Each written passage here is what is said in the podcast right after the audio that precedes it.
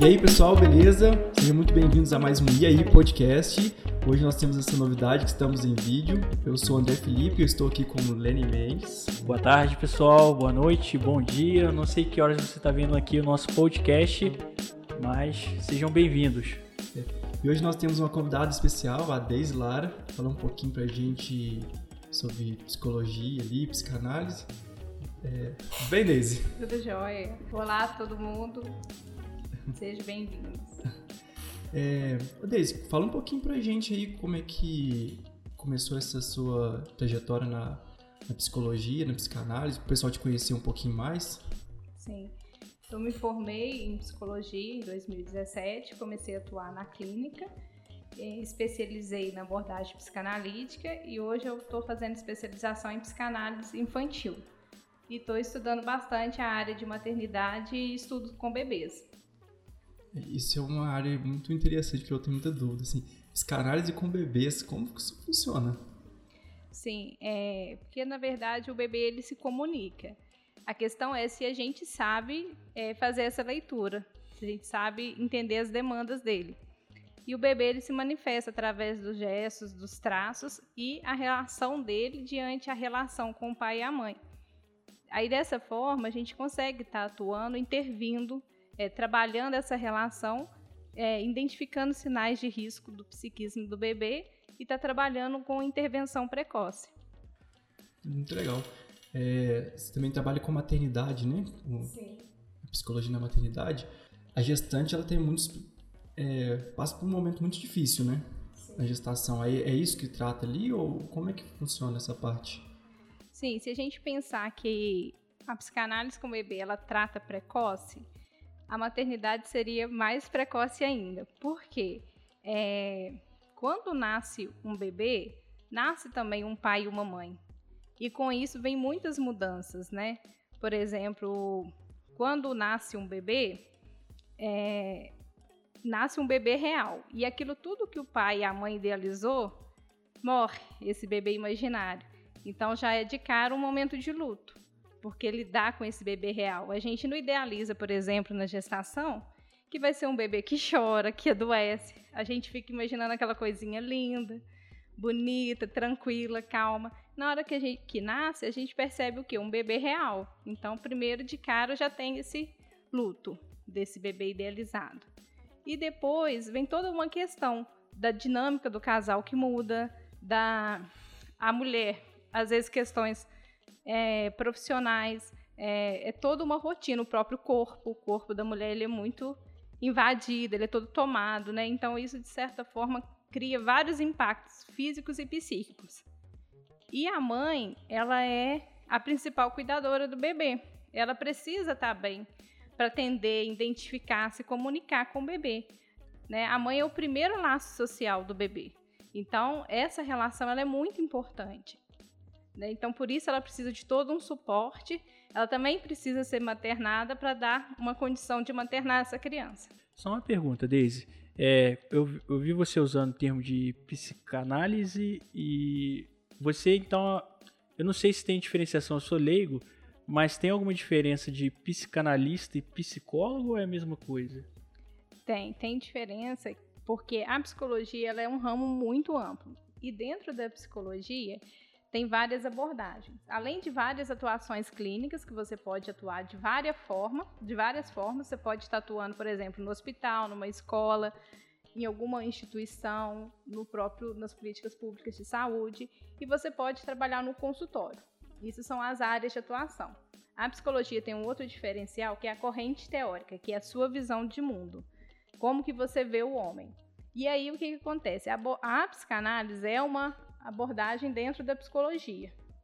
E você também pode, ao invés de fazer psicologia e se especializar em psicanálise e depois aprofundar em psicanálise, você pode já fazer uma formação direta em psicanálise. Tá? E a psicanálise, qual que é a diferença? Todas são terapias, todas funcionam para lidar com o sofrimento humano. A diferença da psicanálise, o Freud já colocava que trata assim de um método, um método de tratamento e um método de investigação. Método de tratamento é para tratar as ficções nervosas, que o que ele chamava lá de neurose. Né? Que, quer dizer o quê? O sofrimento humano, os sentimentos que a gente é cometido durante a vida. Como que se trata isso? Pela fala, pela técnica da associação livre. A partir da fala é, e as pontuações que o analista faz, que aí é necessária então a associação livre para que o tratamento funcione. E também a transferência, que é a relação que vai um vínculo terapêutico que é entre o terapeuta e o paciente. Com isso, é a fala do paciente, mais as pontuações que o analista faz, que vai ajudar ele a se encontrar, a ir em busca do seu verdadeiro desejo, a desalienar de toda a concepção do mundo que ele absorveu que é do outro e que não é dele, né? E a questão da investigação, que o Freud também colocava como um método investigativo. Por que investigativo? Porque ali também, enquanto a gente está ouvindo, a gente, a gente procura pontuar questões que vêm do inconsciente, de fantasias, da própria realidade psíquica do sujeito, da personalidade dele, da dinâmica, como funciona. Já ouviu falar aí de ego e superego? né? Então é isso. Como que isso se dá? Então, por isso que a gente fala que é um método investigativo. Dentro da investigação, a psicanálise também trabalha no contexto social. Né? Como que a sociedade funciona, se organiza. A psicanálise também analisa isso. Tem os textos do Freud, né, Mal-Estar na Civilização, Totem, Tabu, Futuro de uma Ilusão, que são textos que Freud já, já fazia esses estudos e hoje muitos psicanalistas também continuam fazendo. E para chegar é, a, a, definir, a se definir como nessa área que você atua, que é a maternidade, como que foi para você assim, se formar e chegar nessa área e falar, vou trabalhar com isso? Sim. É, foi no meu processo de formação. Eu fui identificando, né? Eu fiz a formação é, em psicologia e ali eu já sabia que era clínica. Eu sabia só que era clínica e que era psicanálise. Comecei a clinicar e a estudar. Quando eu fui fazer o estudo de pós em psicanálise clínica, eu me identifiquei com psicanálise infantil e nos próprios atendimentos também. E quando eu fui, aí eu falei, não, agora eu vou fazer a pós em psicanálise infantil. Nessa pós, eu despertei muito interesse pelo bebê, né? E o que que eu observei? É, trabalhando muito a, o bebê, esses estudos nos, nos orientam muito, até na clínica com o adulto. Porque quando a gente trata um adulto na clínica, a gente está tratando o infantil que está ali dentro, né? Então, isso ajuda muito na clínica com o adulto também. Aí foi despertando esse interesse e hoje eu vejo a riqueza disso, inclusive na clínica para adulto. Sim, é algo que criam. É, é, parece que, pelo que você disse, tem, tem essa questão do adulto ser ter esse, essa criança para ser tratada, né? Sim, é o que a gente tem uma diferença, né? Para a psicanálise, infância e infantil não é a mesma coisa infância de respeito, diz respeito à idade cronológica. E a, o infantil é aquilo que está dentro da gente, que a gente tende a repetir durante a vida, que nos move de alguma forma e que a gente não entende por que, que a gente faz certa coisa. Eu fiz isso, mas eu me surpreendi com a minha própria reação, né? Isso é muito comum. Mas por quê? Provavelmente está trocando, tocando nessa ferida narcísica aí, né? Nesse infantil que está ali dentro, de alguma forma. E é interessante pensar isso, é, pensando na maternidade, porque os filhos, eles cutucam as nossas feridas narcísicas, eles cutucam essa criança que está lá dentro de nós. Porque a gente não, não, aprendeu a lidar com ela, a gente foi lidando, isso foi passando, e eles vêm e repetem algo que a gente faz e isso nos incomoda. Então, o tempo todo, a gente está esbarrando na nossa criança. É, eles cutucam essa ferida aí, nossa. E isso acontece demais. Você falou disso aí, é, dessas questões de, da gente fazer algo que, que nossos pais, é, vamos colocar, meus pais às vezes não fari, faziam, né? Isso cutuca muito mesmo. Isso acontece muito. Eu vejo muitas, muitas reações assim. Eu não sabia disso. Mas você falando, eu vejo muitas reações assim dos meus pais na minha época de, de adolescente e criança que feriam muito eles não, e a gente não entende por quê. Mas você explicando assim, dá pra ver que realmente parece que, que é algo que ainda permanece na gente mesmo depois de adulto. Interessante, eu não, não, não sabia. E aí, o porquê que é importante trabalhar a maternidade, né? Hoje até se fala assim em psicanálise, um pré-natal psicológico, né? Por que disso? Porque a gente já pode, assim, ir trabalhando durante as gestações essas questões, para que quando a criança nascer, a mãe já consiga separar o que é dela, o que é da criança, isso não se misture, uhum. né? Porque o que que, o que que me irrita no outro é aquilo que esbarra em algo que é meu. Se a gente não trabalha isso, é isso na relação pai e filho, porque o pai e mãe que nós somos hoje está muito relacionado com o filho que nós fomos tem muito do que a gente transfere nessa relação, né? A gente fala assim, eu vou ser pro meu filho, todo mundo fala. Isso eu mesmo. Vou, eu vou ser pro meu filho tudo, eu vou fazer tudo que meus pais não fizeram e vou fazer diferente porque eu sofri. Quando você se pega, você está reproduzindo isso. Então, assim, não tem como separar. É, é mais forte do que a gente. O Freud dizia assim, que a gente não é senhor de si. A gente não é dono da nossa própria casa, porque a gente desconhece esse território, né? E é isso que a psicanálise está interessada, em descobrir isso que nem você sabe, né? É despertar em você esse desejo. Pelo que você falou, é, a psicanálise ela tenta extrair da pessoa a, a resposta, assim, quando, quando você faz uma consulta. É, você disse que tem que a, a pessoa tem um método que a pessoa fala e, e, e vai falando. Isso é tipo tentar extrair da pessoa uma resposta e você pontuar tudo que ela fala para tentar achar essa resposta ali no que ela fala? É, porque assim, a fala, ela permite que alguns conteúdos sejam escapados ali, que você não percebe que você falou, né? E, e o som, assim como os sonhos, traz conteúdos inconscientes, é, às vezes um xiste, um ato falho, você quis dizer uma coisa, falou outra, você se contradizeu. Nesse momento, a gente pontua para que a pessoa observe seu discurso, né? E a partir disso é que a gente busca um saber. O Lacan é um autor que depois foi contribuindo, seguindo Freud, né? Ele que deu sequência na época à psicanálise. Ele, além, o Freud fala do método, né? E aí Lacan vem dizer também da ética da psicanálise, porque isso também é um diferencial de outras abordagens assim da psicologia, porque na, é, na psicanálise a gente tem que abrir mão do nosso desejo e para que surja o desejo da pessoa, né? Para que a pessoa encontre o seu verdadeiro desejo. Então, para que isso aconteça, eu tenho que às vezes calar, escutar mais, é, pontuar só o que é necessário. Então, muitas coisas eu tenho que abrir mão ali de valores, de princípios meus, de questões minhas, né? Para que, que eu não interrompa, que seja do sujeito mesmo e não meu né? Então é, é esse saber que vai se construindo dessa relação, mas é um saber que é do sujeito, e é que é da pessoa, é o desejo dele que interessa na relação.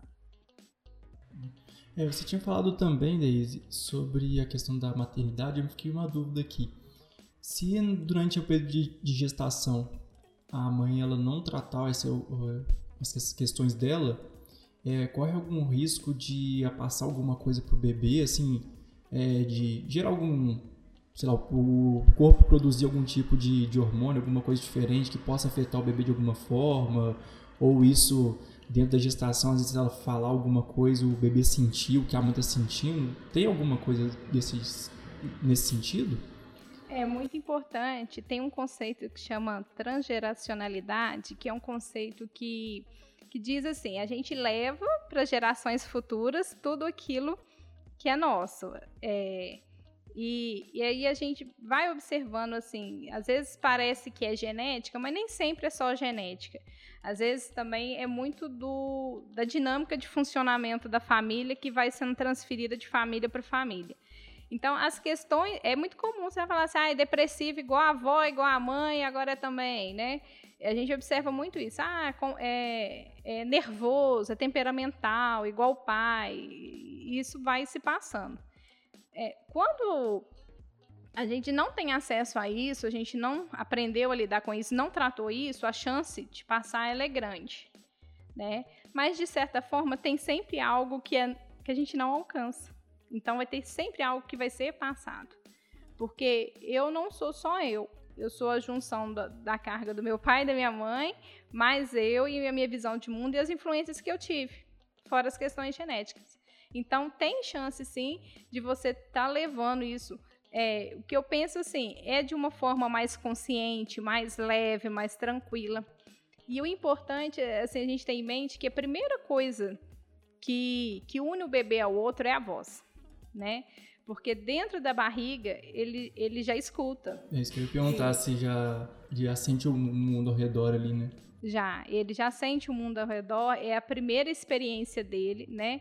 Quando ele nasce, é, a voz, ela, ela vem antes do olhar, né? Antes de eu olhar para alguém, eu escutei, aí eu virei e olhei. E o bebê é isso. Esse olhar, essa troca, ela é muito importante para o bebê porque você falando você estimula ele a olhar, a se movimentar, a todo o desenvolvimento infantil. É, então, é, isso tudo passa, isso tudo ele absorve de alguma forma. Ele pode não compreender, não compreende, mas de certa forma ele é afetado por aquilo, pelo que ele escuta. Talvez ele não compreenda ainda o sentido daquilo, mas talvez a, a entonação, alguma coisa assim já Sim. afeta, né? Tem bebês que têm é, sintomas muito característicos que é do ambiente. É, por exemplo, é, ele tem dificuldade de dormir, né?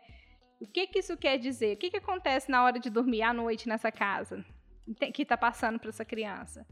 Tem coisas que é do bebê? Tem, mas tem que se avaliar também o ambiente, porque às vezes ele está sinalizando algo que não está funcionando bem ali nessa dinâmica, sabe?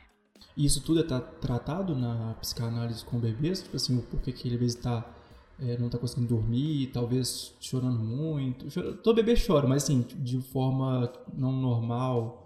Essas questões, assim, isso tudo trata? Sim, a questão, assim, de...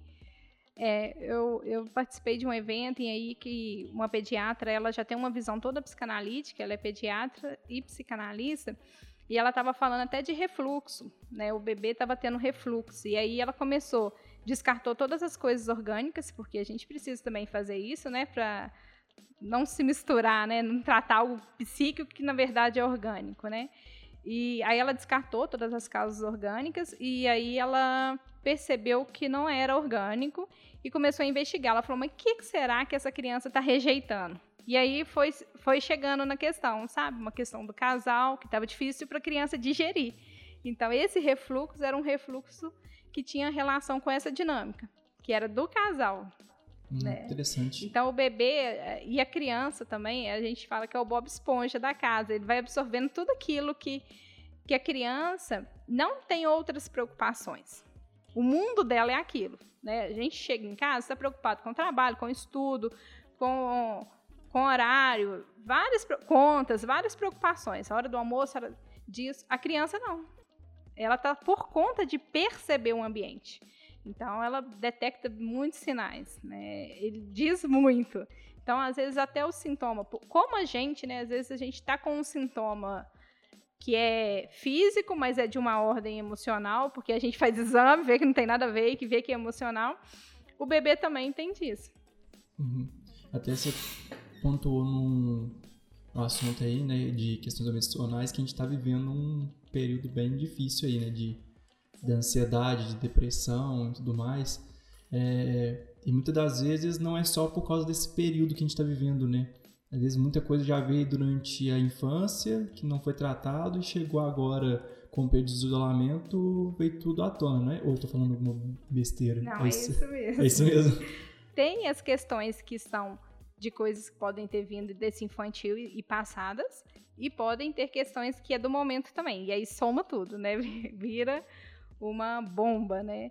Porque é, durante a vida, o que, que a gente vai fazendo? Lidar com o sofrimento é difícil. Se você parar e olhar para a dor, porque para entender a gente tem que parar e olhar, né? Peraí, isso está me incomodando. E dói olhar para a dor. Isso é um processo que incomoda. Então, durante o dia, o que, que a gente faz? Trabalha. Ah, eu estou pensando isso, deixa eu fazer isso, deixa eu ouvir uma música. Então a gente, durante o dia, cria vários recursos para lidar e para não enfrentar o sofrimento, é fugir né, desse sofrimento. E o que, que acontece? Com a pandemia, a nosso leque de possibilidades de estar tá tendo essas fugas sumiu. Assim, a gente voltou muito mais para o mundo interno, né? O contato com o outro reduziu, o trabalho mais em casa. E com isso, a gente acaba sendo obrigada a se haver com isso que a gente preferiu evitar durante esse tempo todo. Que aí tem a ver com essa criança, esse infantil que está ali dentro, tem a ver com coisas que, que não tratou e passou, a gente foi passando por cima. Eu brinco que é tipo empurrar sujeiro para debaixo do tapete mesmo. Chega uma hora que não vai caber lá dentro, isso vai vazar de alguma forma. E o inconsciente da gente é assim, ele cobra. Se você não resolve aquela questão, isso vem. Isso vem de outra forma até você ir para o seu corpo e, e ir para sintoma físico. Ele vai sair de alguma forma, né? Então, mas o que acontece que agrava com a pandemia? Porque nós estamos aí em crise econômica, né? Aí lida com essa incerteza de como é que eu vou fazer? Eu estou trabalhando hoje, amanhã eu já não sei. Eu acabei de ficar desempregado, né? Então tem toda uma questão econômica que realça a desigualdade no nosso país e aí entra em questão política também. Tem a questão social, porque nós somos é, seres humanos que precisamos do outro para sobreviver, né? Se a sua mãe tivesse te tido e falava assim, nasceu pronto, te colocasse lá em algum lugar, você não sobreviveria. Tem alguns autores né, da psicanálise que trabalham com isso, porque o ser humano ele nasce prematuro. Se você for olhar os outros bichos, eles nascem, daí a pouco já estão se virando, estão procurando comida, eles saem andando, né? Você abre no Discovery Channel, você vê que a girafa já sai andando, já... Pois é, o bezerrinho, né? É. O ser humano não. O ser humano, ele é totalmente dependente de cuidados. E, de, e que são cuidados físicos e afetivos. Né? Quando a gente segura um filho para amamentar no colo, a gente não está só amamentando, não é só nutrição aí. A gente está nutrindo de afeto também. E isso é muito importante. Esse afeto é tão importante para a mãe como para a criança. Para a mãe superar tudo isso que vem com a maternidade, que é essas mudanças, e o filho também ter esse amparo. Ele saiu de um lugar tranquilo, que ele não precisava fazer força para comer, não precisava, né, que tinha uma temperatura padrão, e ele é lançado no mundo que então ele se sente desamparado. Então, nós precisamos desse outro para se constituir. Aí vem a pandemia, e nisso a gente vai transferindo isso para as outras relações. Por exemplo, na escola. Por que, que a escola é tão importante para a criança? Né? E isso é uma falta que a gente vai ver os efeitos disso mais para frente. Mas lá essa dependência que a criança tinha da mãe, que é essa necessidade, né, também, porque é necessário, senão a gente não sobrevive, a gente projeta isso na escola com os coleguinhas, e depois no namorado, e depois no marido, e depois nos grupos em, em, que a gente pertence e frequenta, né? E aí, nesse momento, está tudo assim, rompeu. Né? Grande parte está bem restrita e voltou só para a família, onde geralmente a gente tem mais conflito. né? Então tem essa linha social. Além da econômica, tem a questão social e tem também a questão da própria saúde, que assusta muito, principalmente os profissionais de saúde que estão na linha de frente, né? Lidar com a morte, ver gente morrendo. É, outro dia minha prima me ligou no início da pandemia, porque a gente vê na TV, mas é, aqui a realidade ainda é outra, ainda bem. Mas ela falando assim comigo: eu não aguento mais, eu vou pedir afastamento. Ela é enfermeira, chefe. E ela falando assim: eu não aguento mais escolher quem que vai morrer. E aí eu parei para pensar na dor dela e eu pensei assim, gente, quem está preparado para escolher quem vai morrer? Como que é isso? Quem te ensinou a escolher? Exato. Né? Às vezes a gente fica só pensando em algumas coisas no hospital tal, mas eu, eu realmente nunca tinha dado pra pensar desse lado ali do pessoal que tá na linha de frente, né? Porque eles têm que ficar, quando tá muito cheio, eles têm que ficar escolhendo quem é que vai pro, pro oxigênio e quem vai ficar fora, né? Sim. Porque, porque a tendência do pessoal é quando você não tá vendo o que tá acontecendo perto, é de falar, ah, tranquilo, tá, tô bem, tô, tô, tô continuando vivendo aqui, mas só que quando você parte para essa para a realidade do negócio mesmo, quando alguma pessoa relata o que acontece, aí você fala que isso. Sim. É pesado demais, assim, você pensar que é essa escolha, ter essa escolha. E junto a isso, o marido dela teve o Covid e foi da, da forma mais severa. Ele teve que ficar entubado 60 dias. Então, assim, ela ainda teve que conviver com esse conflito. Ela já falou, não quero mais, eu quero mudar de profissão. Assim, o tamanho de desespero, e aí a gente tem noção da dimensão, o que, que esses profissionais estão passando. Né? E tem a questão da gente lidar com a possibilidade de morte. Porque, na verdade, a gente vai morrer todo dia. Só que a gente não quer pensar, hoje pode ser meu dia, né? A gente não acorda, olha no espelho. a dona morte pode estar vindo aí, né? A gente não pensa, mas pode. A realidade, o fato é que a gente pode morrer pode qualquer, morrer qualquer hora. hora. Né? Só que a gente não lida com isso, mesmo porque também seria insuportável, né? O que, que ia motivar a gente? Ah, eu posso morrer mesmo? O que, que eu vou fazer, né? Eu não faço nada. E aí, com a pandemia, tipo, pode. Isso aproxima essa realidade, sabe? É, principalmente para os idosos, que, é, que estão mais perto da terminalidade, né? Se pensar na questão cronológica e tal. Então, para eles, é, o medo, as fobias, né? Tá aparecendo muita coisa assim. É, a gente percebe muita esse medo muito mais intenso. E nos adultos também essa questão do tipo, e fulano tem que prezar, né? O que, que é o bom disso tudo? Preocupar com o cuidado do outro. Né? A gente usa máscara pelo outro, a gente evita sair pelo outro, a gente, né, é, tá, eu vou sair, tudo bem, mas eu vou chegar em casa minha mãe tá lá, minha avó tá lá, né? Então a gente espera que fique essa questão da solidariedade, de pensar no outro, né? E e essa questão da reflexão também. Eu penso que ainda vai vir um efeito positivo disso. Da gente desacelerar um pouco e voltar para as nossas questões. Né? Parar de enfiar as coisas para debaixo do tapete. Sim, tratar, né? E uma questão, Daisy, é, eu não sei, mas porque a, as pessoas falam, diz que depressão, ansiedade são, são maus que, que cada vez mais crescem, né? É, na, na, na sociedade mas e também é algo tão pouco falado entre as pessoas. Eu acho que é difícil, eu não sei, eu nunca pensei, eu nunca cogitei a possibilidade de, vamos colocar, de procurar um psicólogo ou um psicanalista, mas já enfrentei várias situações na minha vida que foram difíceis. É, como que eu consigo identificar assim que realmente eu tenho eu tenho a necessidade desse profissional dessa área? Como que eu posso olhar assim para a minha vida e falar, nossa, chegou um ponto que preciso. É, eu preciso. Porque às vezes as pessoas até até tratam assim, ah, não, é, você tem que ser forte, eu sei lá, vendo naqueles conselhos assim superficiais assim que não tratam nada, mas que na verdade a gente deveria procurar um, um profissional nessa área para realmente estar tá tratando essas dificuldades.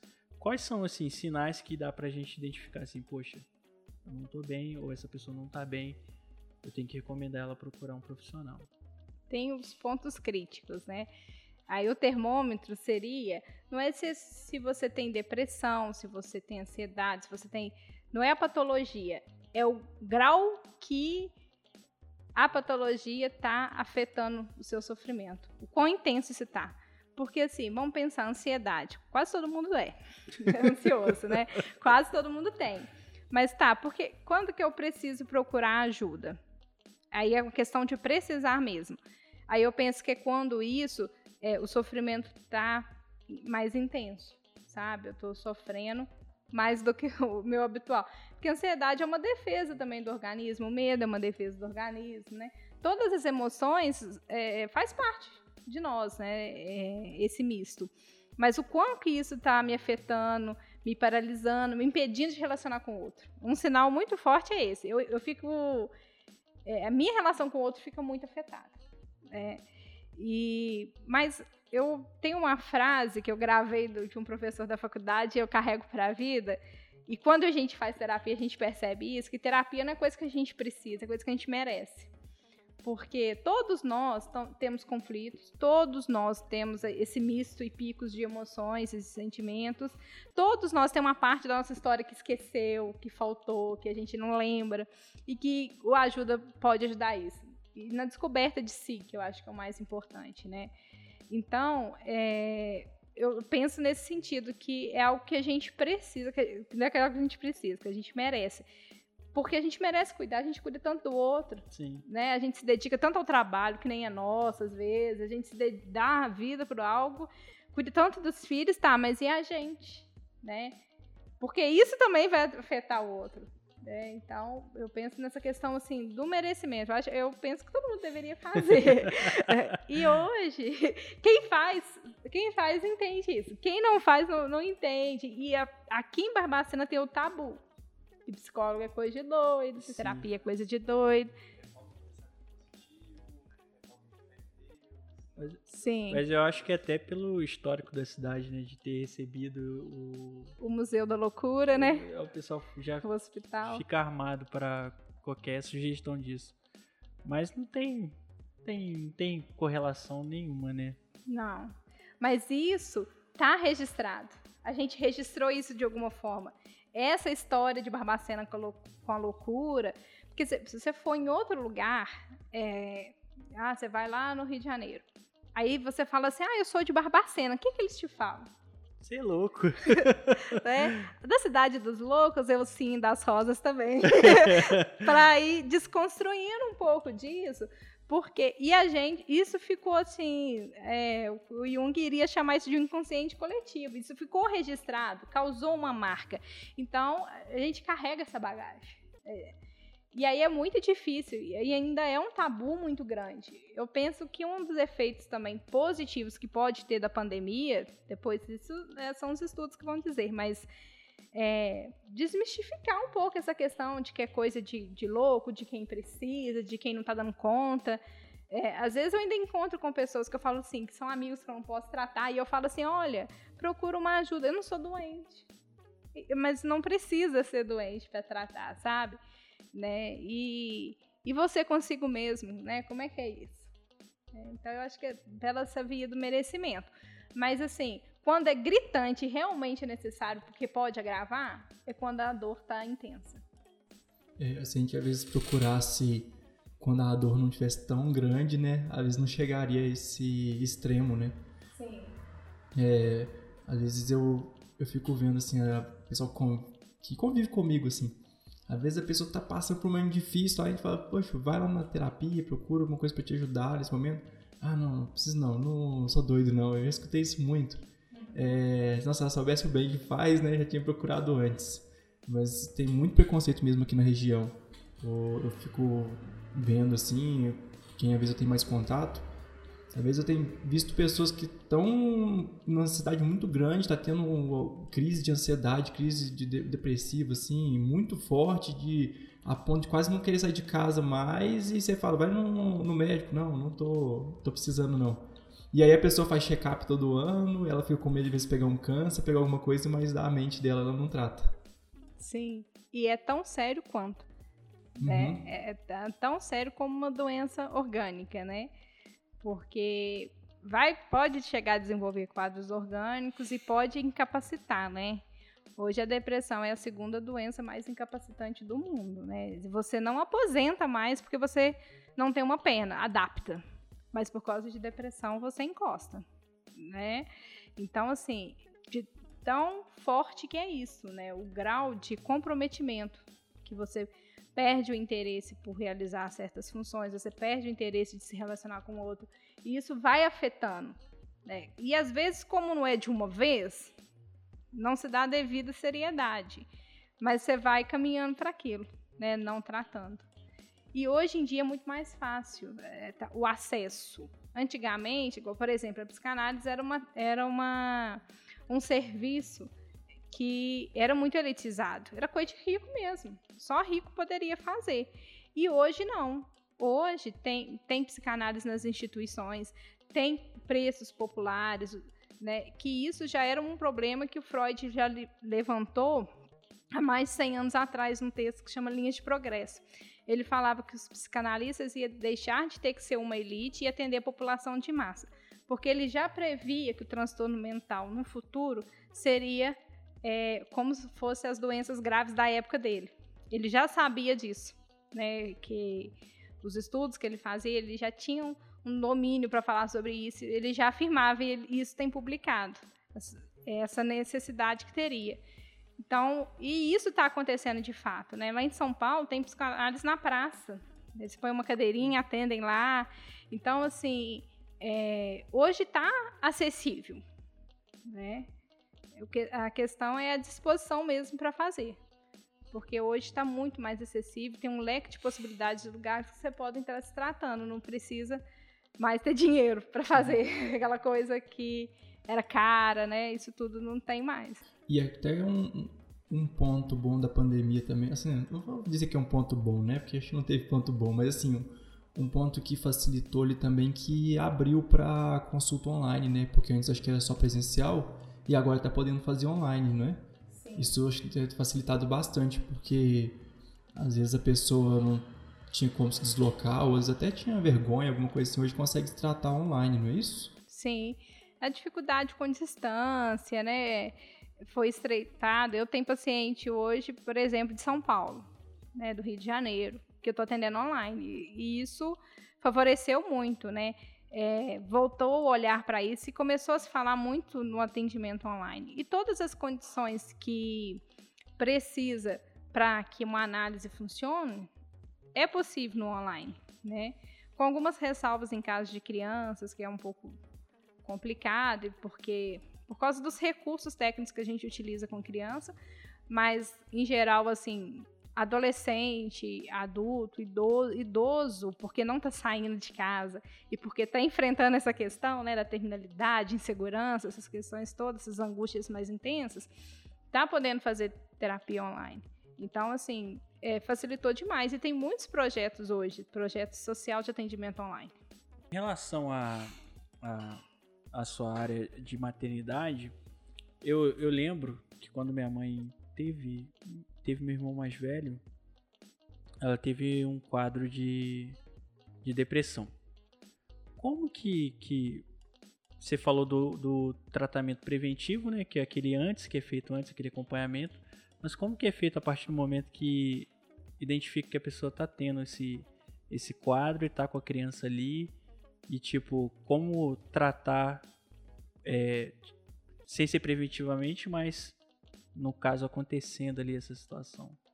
Sim, é uma pergunta interessante porque tem dois quadros, que é o Baby Blues, que é mais, é mais leve, né, é, e tem a depressão pós-parto.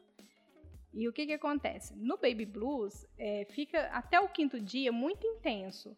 É choro, tristeza profunda, é falta de vontade de fazer as coisas, irritabilidade e com duas semanas tende a desaparecer sozinho. Vem assim desse luto, esse choque da realidade, transformação com o corpo. E agora eu tô diante de um novo, eu não sei o que fazer com isso. É, dá um desespero, né? De pensar que você pode não ser aquela mãe. E tem também uma cobrança muito social, muito forte em cima da figura da mãe. Sim. Que, né, uma mãe idealizada pela cultura de maneira geral, né? Se a gente pensar que tem que ser a mãe não, uma mãe não pode xingar um filho, não pode corrigir um filho, não, não pode se estressar, não pode gritar, né? Então, aquela ideia imaginária, porque na realidade ela, não é assim. A mãe é incansável. Ela não pode se cansar ali em momento nenhum. Ela tem que estar pronta para todas as tarefas ali. Cuidar do filho, cuidar da comida, cuidar de tudo. É a super mãe, né? e ela não sente, ela não está sendo afetada, né? Ela só é mãe, né?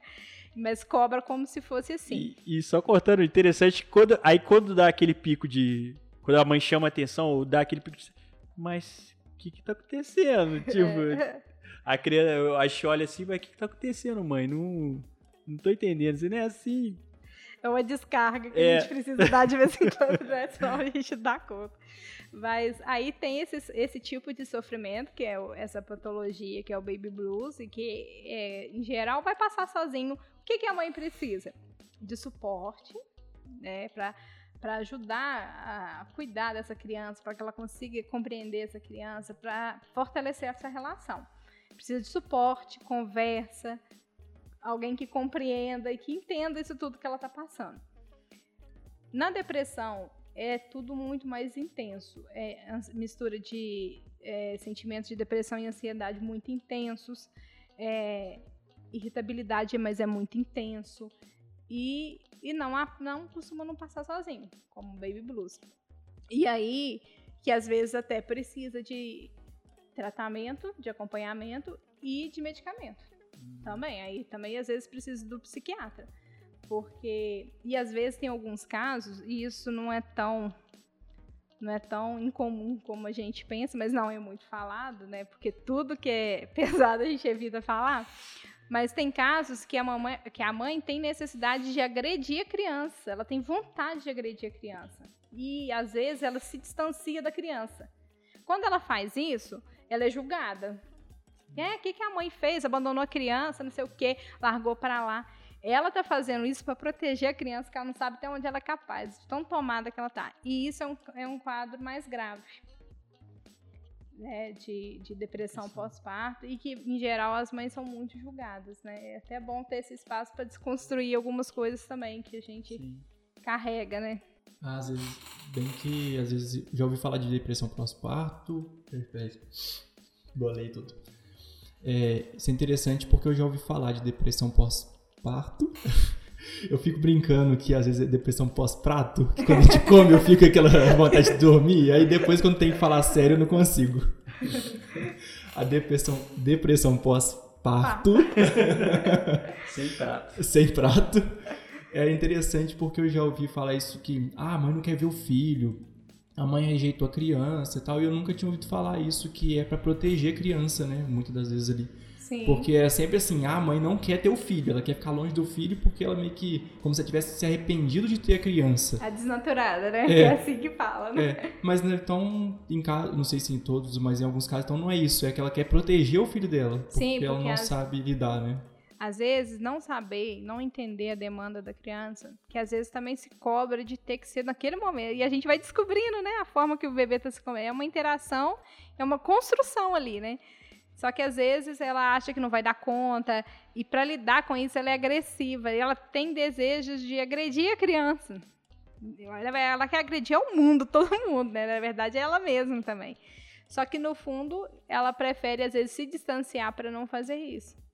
É. Aí, assim, pra gente repensar as questões que, né, que às vezes faz uma mãe fazer isso, abandonar um bebê, é, não é algo com o bebê, né?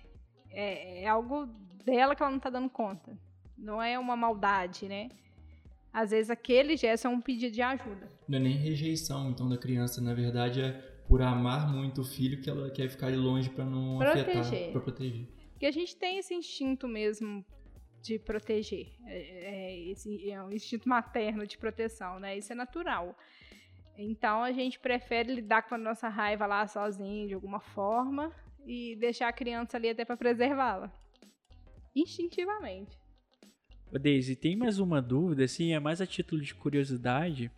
É se após entrar na área e começar a trabalhar na área, se algum, algum caso, alguma situação assim, em meio a alguma consulta, tipo, te trouxe algum sentimento de, de te trouxe algum sentimento de espanto, alguma coisa que você realmente falou assim, nossa, esse eu nunca tinha enfrentado um caso assim.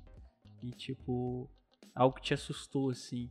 É, sempre tem. É uma questão da psicologia que não existe um preparo prévio, né? A gente não tem como o professor ele vai lá dar a aula dele, ele leva tudo prontinho, tudo esquematizado, né? Na nossa área, é, é até interessante que a gente tenha, esteja aberto para esse novo que vai trazer. Então a gente sempre está é, é, tá aberto para esse novo que vem que que vem assim de forma inesperada, mas é com isso mesmo que a gente trabalha. É esse mesmo nosso trabalho. E é isso que faz essa profissão ser tão delicada, porque até que ponto a gente está preparado para dar conta disso, né? O Freud sempre colocava uma questão e que eu levo muito a sério, é que para você ser um analista, um psicanalista, e eu acredito que isso é importante até nas outras correntes da psicologia, os outros tipos de terapia, é que é, é o tripé, que é a análise pessoal, é você ter um lugar também para você falar, para você deixar suas questões, que e a fundamentação teórica, que é você estar estudando constantemente, e grupos de estudo. Esses grupos de estudos eles são interessantes porque tem muita coisa que você vai vendo lá que já aconteceu, você vai se familiarizando, né? E na própria teoria, gente, o Freud fez toda uma teoria, todo aquele volume que ele publicou foi embasado na, na prática. Porque a psicanálise surgiu da prática de Freud. Freud era neuro, ele percebeu que não dava para tratar as coisas com, do jeito que era como orgânico, muita coisa ele viu que era da mente, e aí ele foi desenvolvendo a psicanálise a partir da prática. Né? E, e é isso que acontece no consultório, é a partir da prática, é a partir do que ele está do que tá trazendo naquele momento, do que está vindo, né?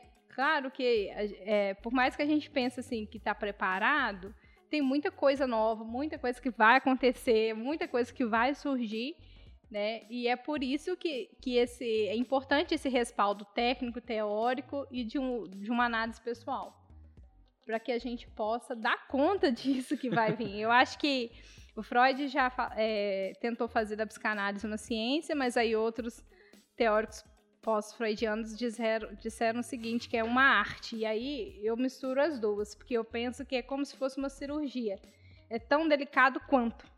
Porque naquele momento, por mais que isso te acometa ou não, é, não é você, não é suas questões, é do paciente. E nesse momento você não pode.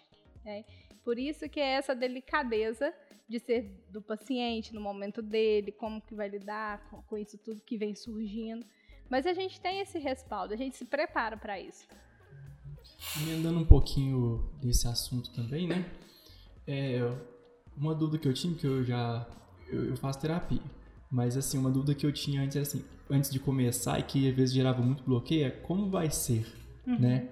Porque você falou um pouco do lado do, é, do psicólogo, do né? Do, do profissional ali, mas tem o nosso lado também de quem tá do lado de cá, que às vezes é aquele medo assim, meu Deus, como que vai ser? Como que vai vou chegar lá? E vai chegar, vai perguntar muita coisa de mim, eu vou. Eu, nossa, que que já vou chegar lá, vou ter que falar um monte de coisa e eu. Ah, não vou não. Eu ficava com medo assim de ir e tal, até que eu rompi esse medo e fui. Você podia falar um pouquinho pra gente como que é essa dinâmica, para desconstruir também quem nunca foi? Sim. Pra, desconstruir essa imagem de quem nunca foi, né? De, como que é? É desarmar a pessoa? pessoa que tá chegando. E é interessante meu, você pensa assim, nossa, ter que falar tudo. É. Você podia comentar um pouquinho pra gente como que é essa dinâmica lá do, do consultório, para quem nunca foi? Sim. Gera muita ansiedade, né? Toda vez que a gente vai conversar com alguém que a gente não conhece, que é alguma coisa nova, né? Tá diante de um outro que é diferente, isso já gera uma ansiedade. Então, no geral, a gente vai para o psicólogo ansioso, né? na primeira, pelo menos na primeira sessão, e isso tende a ir diminuindo. Até mesmo por conta de, do vínculo, dessa relação que vai se formando, a pessoa vai ficando mais à vontade. E, assim, na psicanálise, é, não, é até bacana que a pessoa nem se prepara, chega lá, sai é, e, e sai. De certa forma, vai acabar saindo né? Porque o manejo favoreça para que a pessoa consiga falar, dê conta de falar, né? E tem momentos que o paciente não fala mesmo, e tudo bem. Isso também é analisado, isso também é interpretado, isso também é trabalhado, isso também diz algo, porque o silêncio também diz. Né? Então não precisa ficar com essa questão, e chega lá o que, que, eu vou falar. E hoje eu nem vou, vou desmarcar, porque eu nem sei o que, que eu vou falar. Não precisa disso porque lá vai surgir, né? É um encontro, o setting terapêutico é para isso, é para aparecer, é para favorecer essas questões. E mesmo que não saia, que fique um silêncio, isso também vai dizer de algo que nós vamos tentar chegar lá. As primeiras vezes que eu fui, eu, eu, as primeiras semanas ali, não sabia como que era direito. Eu ficava, meu Deus, o que, que eu vou falar? Eu ficava tentando planejar alguma coisa para falar. Só que aí chegava na hora, era tudo diferente. Aí eu ficava assim, ó, tudo que eu planejei, não falei nada, falei um monte de coisa que eu nem estava planejando. É mais é, dinâmico, né? Não é tão certinho, né? Sim. E toda fala é bem-vinda. O que se você quiser falar em análise é você falando, né? Então, e o importante é que seja você. Então, o que vier falar e não falar é bem-vindo em análise. Isso tudo é possível de, de ir se trabalhando. Né? O ambiente ali é para isso. Isso tudo vai favorecer. Então você que está ouvindo, não tenha medo. Vá lá. É, te favorece que tem, tem, não sei, mas tem essa questão também de confidencialidade, né? Que Sim, fica ali. Fica ali. O que e... acontece na terapia fica na terapia. Sim, e isso é muito interessante, porque muita gente pensa que isso é do terapeuta, que nós temos, de fato, esse compromisso ético, e isso é tanto a psicologia como a psicanálise, né? Tá no código de ética, o que, o que acontece ali, fica ali, é, é o sigilo, e isso dá um respaldo para a pessoa, né? É. Mas eu acho que o que dá mais respaldo é essa confiança, porque conforme ela vai sendo construída. Porque aí você vai ficando muito à vontade, né? E isso é, é uma relação que sem ela também não, não acontece, né? Precisa acontecer.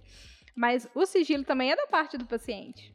Não adianta. É. é. O médico não fala nada, o paciente sai falando tudo. Isso, porque isso também é, é o que a fala que vocês fizeram foi o André que disse que ela fala o que acontece na terapia fica na terapia. Eu brinquei com porque o pessoal fala muito de Las Vegas, né? Sim. É só brincando.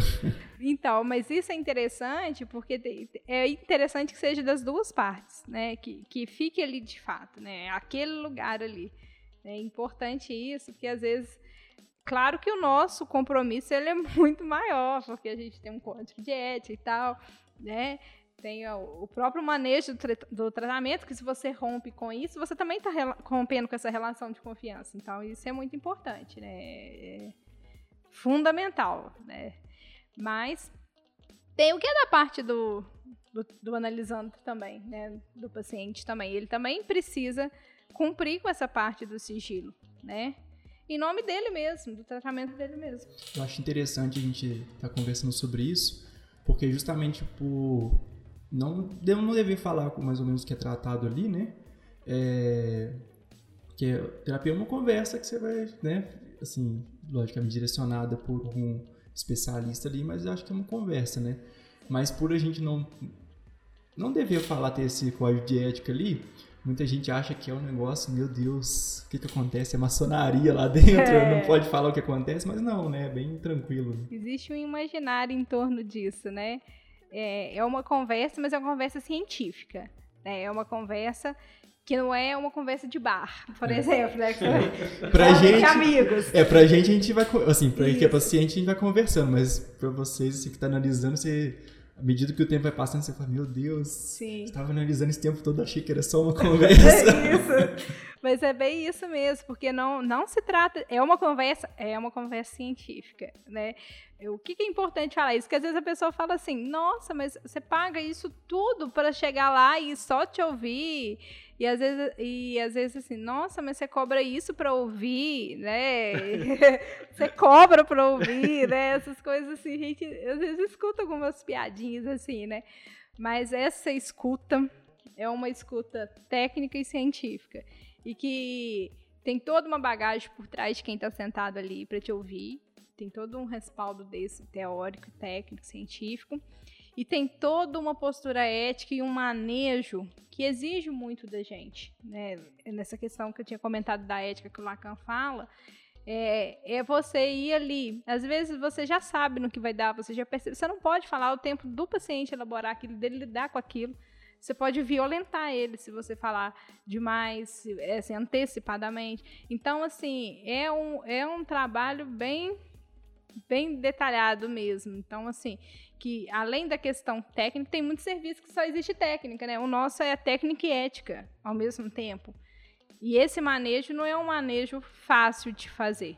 É porque além de ouvir, porque assim, ouvir qualquer um pode, mas além de ouvir, você ainda tem que saber é, não vou dizer orientar, né? É ajudar a pessoa a ver alguma coisa que ela não está vendo. Sim. E aí, se ajudar a pessoa a enxergar uma situação, Sim. isso é complicado demais, né? Esse encontro de si, né? A gente favorecer para que isso aconteça.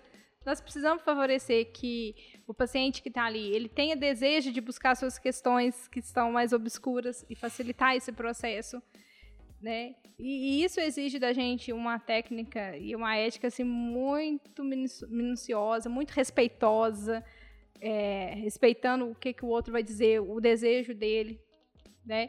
Então, assim, é, é uma conversa que Porque eu é tenho tensa. até um outro ponto também que tem muita gente que acha que o psicólogo também fica te dizendo o que, que você tem que fazer. Sim. Aí fala assim, ah, eu não vou no psicólogo porque vai me falar o que eu tenho que fazer, né? É. Mas o psicólogo, ele não te fala o que você tem que fazer, né? Não, não é falar se tá certo ou errado. Já tem muito lugar para julgar, né? Ali não é esse lugar.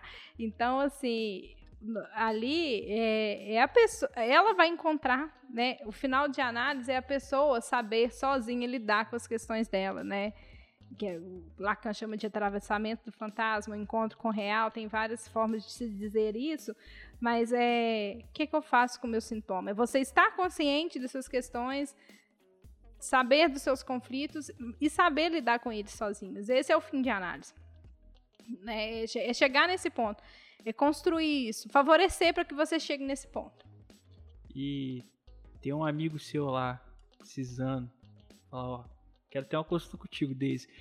Essa questão de ética entra também de você não poder atender pessoas próximas, assim, amigos, pessoas mais próximas? Sim. Sim. Sim. Cai nessa questão. Então você tem aquele problema, tipo assim, pô, meu amigo vai falar psicólogo, demorou, vou ter consulta de graça. É. não pode. Tem, pode. Gente, tem gente que pensa que é só pra gente fugir disso, né? De atender de graça.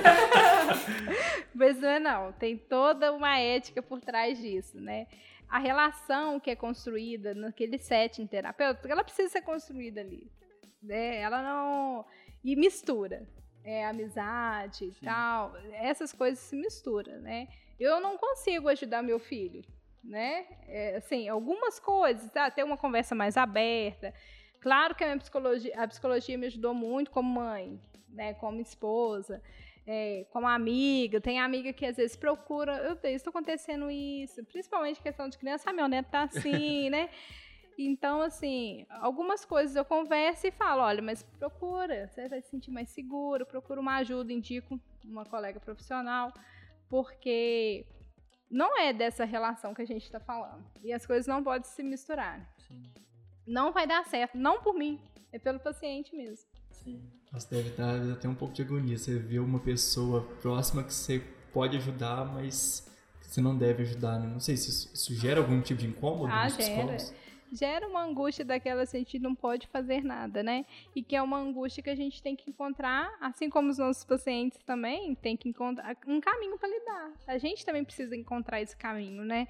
Porque é, eu já passei por situações que era muito próximo, era um, um, o, sofrimento estava naquela intensidade que e às vezes a pessoa quer depositar isso em você, mas você não não pode eticamente responder nesse lugar porque você impede, porque você acha que está ajudando e está atrapalhando.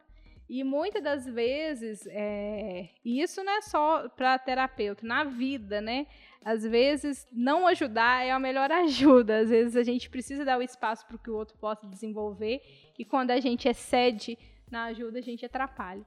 Então, é saber lidar com isso também, que ao mesmo tempo gera angústia, mas eu tenho uma consciência que é o melhor para a pessoa. Deise, então, só uma coisa também sobre esse momento que a gente está vivendo, né? É sobre o isolamento social, porque agora está começando a ser feito alguns estudos, já começando a ver nos jornais e tal, algumas manchetes que está aumentando muito o número de depressão, está aumentando muito o número de ansiedade por estar questão do isolamento, né? Às vezes a pessoa não pode trabalhar ou então trabalha mais de forma remota e muda toda a dinâmica dela ali. É, quais são esses impactos? Pode falar alguns impactos do isolamento social na, na sociedade aqui pra gente? Sim, é, tá muito recente e de certa forma ainda vai sair muitos, vão, vão sair muitos estudos ainda, né? Mas é, o que eu tenho observado, às vezes, com a prática clínica, é que, por exemplo, assim, crianças, elas se queixam muito de estar entediadas, estão mais agressivas, mais agitadas. Eu penso que, no geral, tudo que a gente tinha de sentimento, assim, que não estava sendo trabalhado, é, ou até que estava sendo trabalhado, trabalhados, é, toda, todo o sofrimento que já tinha ali, a pessoa já era ansiosa, já tinha um quadro depressivo, já tinha algum sofrimento psíquico, se intensificou. E é isso que a gente observa. Tanto é que a procura nos consultórios está assim gigantesca, né? Porque aumentou demais aí eu penso que afeta muito essa intensidade do sofrimento, porque você estava lidando com aquilo, você estava manuseando aquilo de alguma forma, mas aí nesse momento ficou gritante. É porque no início da pandemia eu fui procurar é, um, um profissional lá e assim, só tinha agenda, não lembro quando que era, acho que foi em junho que eu procurei, só tinha agenda em setembro. Sim. Então tava tudo lotado. Então, assim, é, Tava bem complicado. Né? Sim. A dificuldade de que a gente já está enfrentando né, é, na profissão de ter horário.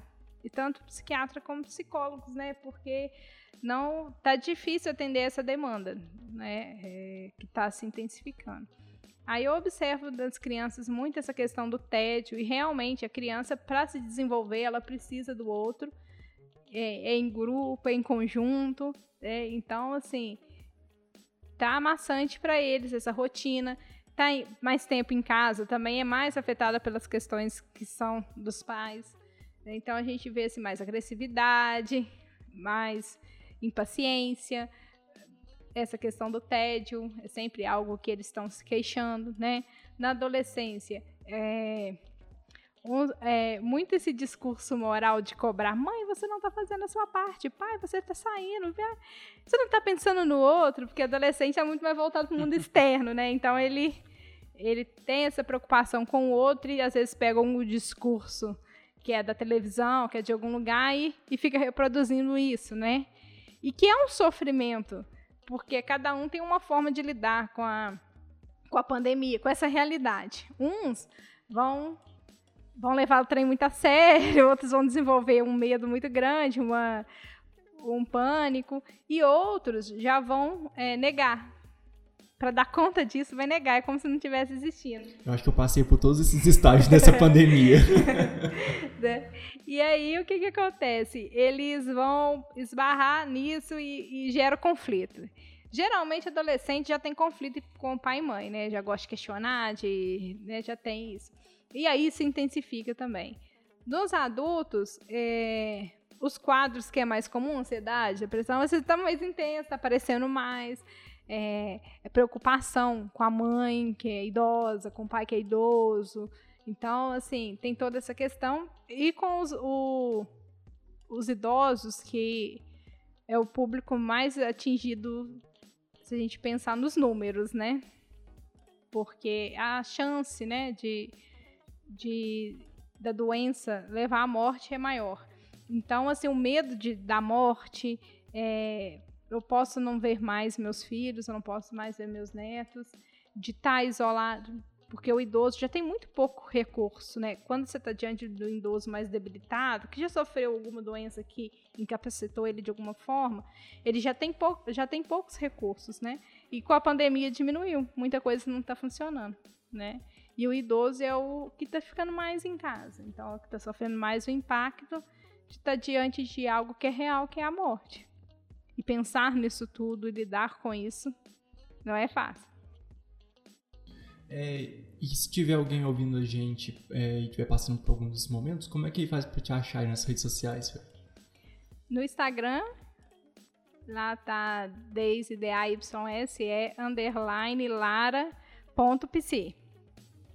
É, no Instagram e lá tem todos os meus contatos. Tá bem. E aí a pessoa que for te procurar também, você faz atendimento online. Faz? Sim, online e presencial. Tá. Então você que tiver aí, se é de fora, tiver precisando de alguma ajuda, pode procurar a Daisy, que não precisa ser só de Barbacena não, tá bem?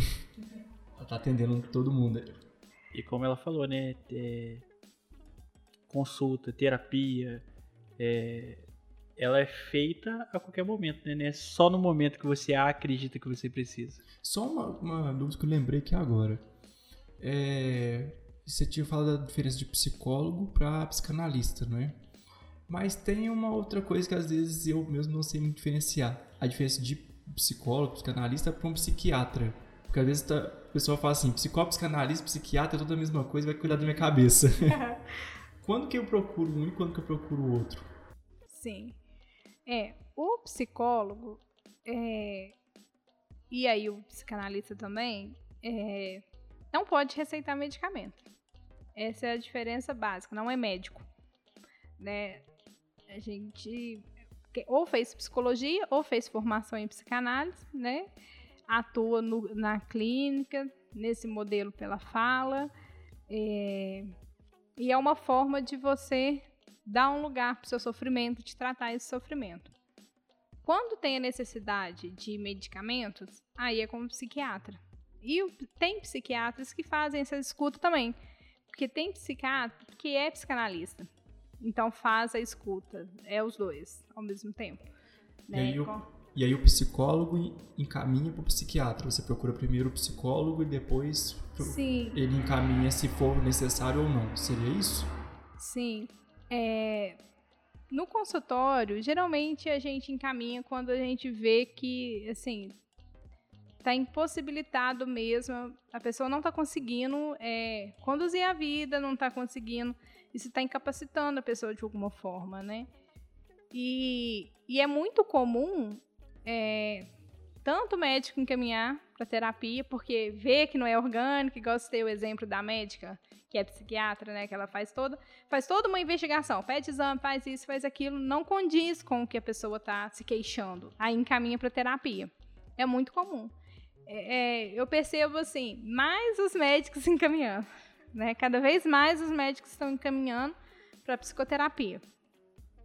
E, e, e os psicólogos é, são nesses casos, ou algum caso mais severo que, que percebemos que não não está evoluindo, né? Está é, incapacitando a pessoa de alguma forma, aí faz o encaminhamento, encaminhamento para o psiquiatra. Entendi.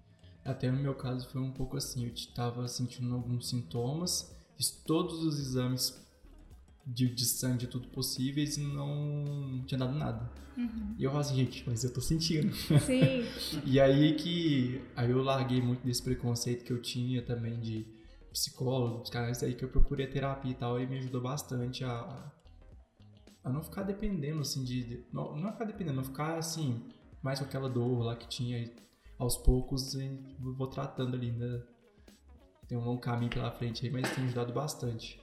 Sim, é, o Freud falava assim que quando o sujeito não fala, fala as pontas dos dedos. E o que, que ele estava querendo dizer com isso? Que não adianta a gente não falar disso. É, eu fico pensando mais a, a psicanálise numa perspectiva de, de causa. Que a gente quer saber o que está te causando. Né? O médico geralmente trata o sintoma. Quando o médico não é o, é, psiquiatra que é psicanalista também, né? Mas no geral o médico trata os sintomas, tá com ataque cardíaco, isso e isso, né? Vai medicar e tal. E na psicanálise a gente está preocupado com a causa. O que está fazendo você sentir isso tudo, né? E é, então a gente vai atrás dessa causa porque a gente acredita que você tomando consciência disso, você lidando com isso, você consegue lidar, aprende um caminho para lidar com esse seu sintoma. É, então a gente está mais é, preocupado em investigar, né? Eu tô ansioso. Ah, o que, que essa ansiedade quer dizer, né? O que que, que, que isso está querendo comunicar? Porque vai para o corpo. Quando você não consegue dar um lugar para isso, você não consegue tratar disso, você não consegue falar disso, você, isso vai se manifestar de alguma forma no seu corpo. Eu perguntei, entrei nesse assunto, porque eu escutei uma vez de uma pessoa próxima lá, é, da minha família, falando assim: é, ah, não, vai em psicólogo não. Vai direto em psiquiatra porque o psicólogo resolve nada. O psiquiatra ele só chega de receita o remédio, você toma remédio e pronto, melhorou. Só que, assim, Sim. É, é uma coisa que as pessoas têm essa, essa imagem, né? E que essa, tá tudo errado esse pensamento, né? Sim, são saberes que se somam, né? E, e no caso o psiquiatra também está preocupado com a saúde mental, assim como o psicólogo. Ele vai tentar tratar da forma dele, quando ele não é psicanalista também, e nós vamos tentar tratar da nossa, da nossa forma, né? Para fazer uma analogia, por exemplo, você tem uma ponta, apareceu uma ponta no seu joelho, e esse atrito está fazendo um incômodo, né? É, essa pontinha aí está tendo um atrito entre uma parte e outra do joelho, inflamou, né? Se você for no médico, ele vai passar um, um anti-inflamatório até fazer os exames e depois vai te falar assim, olha, isso pode ser cirúrgico né? Aí ele vai te operar, porque senão você vai tomar anti-inflamatório a vida inteira e aquilo não vai resolver, certo? Na terapia, é, você tá com ansiedade, mas você não escutou ela, você vai tomar o um medicamento, vai ajudar os sintomas? Vai. Vai ajudar você a voltar para o trabalho? Vai. Vai ajudar você a se socializar novamente com as pessoas? Vai. Tratou a causa? Nem sempre. Então, é isso. Então, por isso é importante essa escuta, é importante essa investigação. Vamos atrás da causa, né? Senão, se não operar o joelho, vai continuar inflamando. Muito obrigado, quero agradecer muito você ter vindo aqui, esclarecer nossas dúvidas. Agradeço o convite é, para a gente estar tá discutindo esses temas e espero ter atendido a expectativa de vocês. Caso não tenham, me coloque à disposição. E agradeço a atenção de quem está nos ouvindo. Pessoal que quiser aí consultar com a Deise, ela já deixou aqui as redes sociais dela, eu vou deixar também na descrição, tá? Só uma coisa que eu esqueci de falar no início, mas eu não queria deixar passar aqui, a gente terminar sem falar isso. Porque quem estiver seguindo aí pelo YouTube, vocês vão ver que tem um QR Code ali no, no cantinho da tela. Vocês poder, quem quiser fazer alguma doação, ajudar a gente para a gente continuar aqui com o podcast, para a gente melhorar equipamento de imagem, de som. Então faça uma doação no PicPay, qualquer valor, tá? É, se alguém quiser também entrar com algum patrocínio, alguma coisa assim, pode entrar em contato com a gente, manda lá uma mensagem no nosso direct, entre em contato com a gente que a gente está aberto aí, beleza? Gente, muito obrigado por vocês terem escutado a gente até aqui. Até a próxima, então. Valeu, até mais. Valeu, mais um E aí Podcast.